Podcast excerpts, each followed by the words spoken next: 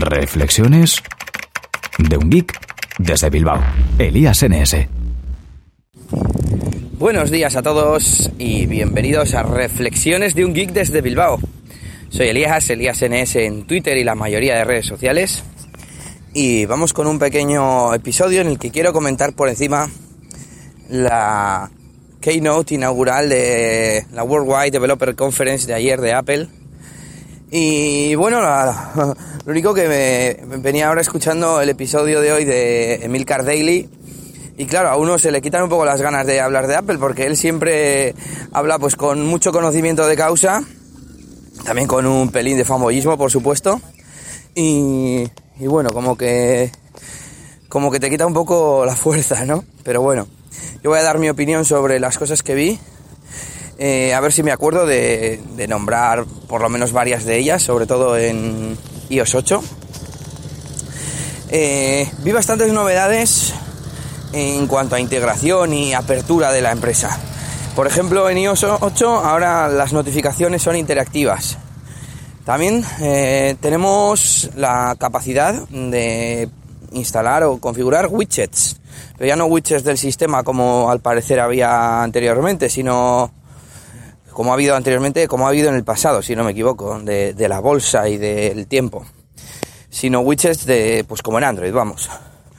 Eh, ¿Qué más? Eh, teclados de terceros y, y extensibility, o no, algo así ponía en las fotos que vi. Vamos, que va a haber una especie de integración entre aplicaciones, un botón compartir de Android para que se entienda mejor. ¿Qué más novedades? Eh, bueno, luego un montón de novedades en cuanto a software propietario, digamos, la plataforma de domótica, la plataforma de salud, HomeKit y HealthKit, pero, pero de ellos ocho creo que nada más. Y la verdad es que yo iba leyendo las novedades siempre que hay una conferencia de Apple o de incluso de Google. Me gusta ir a, algún blog de, del sector y leer pues algún resumen rápido, ¿no? Aunque eh, no me no soy especialmente fan de Apple, eh, en el sentido de que no soy cliente de sus productos, eh, pues me gusta seguir un poco a la compañía porque hay ciertas cosas que hacen que, que me gustan, ¿no? Y bueno, lo que noté leyendo el artículo y viendo las novedades es como he dicho, pues esos signos o síntomas de, de aperturismo o de integración, ¿no? Ya como que no me parece todo tan, tan cerrado. Obviamente no, no es eh, la apertura de, de, de, de, Linux o de ni siquiera de Android. Pero, pero no sé, como que vi un poquito de luz, ¿no? Eh, al fin y al cabo, que te dejen poner teclados de terceros y widgets y todo esto, bueno, sobre todo la parte de, teclados de terceros, porque widgets al final son aplicaciones que están en, en, la, App Store, supongo, o, así, y, bueno, pues en vez de una aplicación, pues un widget. Pero el teclado al final modifica el comportamiento del terminal, eh, es de uso básico en el día a día.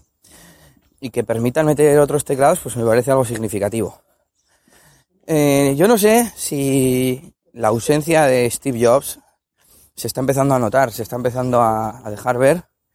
Y las ideas que va teniendo por ahí la gente ahora no se ven quizás frenadas por este gran visionario, pero gran controlador también. No lo sé. La verdad es que ayer leyendo el artículo me daban ganas de comprarme, ¿no? De comprarme un Mac, un iPhone para probar esa experiencia. Está claro que yo creo que es la empresa que más avanzada tiene eh, la plataforma, digamos, eh, de sincronización entre la nube y su ecosistema local, con esa presentación que hicieron de iCloud Drive, el Dropbox de iCloud, más o menos. Eh, y la verdad es que, que a uno le dan ganas, ¿eh? Eso sí, no tengo 5.000 euros para comprarme el Mac que yo quisiera, el MacBook que yo quisiera, el iPhone y todo el copetón. Y nada, creo que por hoy no tengo nada más que contar. Yo no voy a hablar de la abdicación del rey. Así que nada, nos vemos en el próximo episodio de Reflexiones de un Geek desde Bilbao. Por cierto, que, que hace frío, ¿eh? ¿eh? Está todo cubierto y ya lo sabes, hasta el 40 de mayo no te quites el sayo. Agur, agur y hasta mañana. Esto ha sido todo por este capítulo.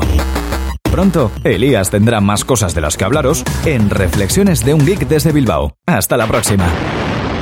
Y recuerda que puedes buscar a Elías Gómez en Google Plus o en Twitter, arroba ElíasNS.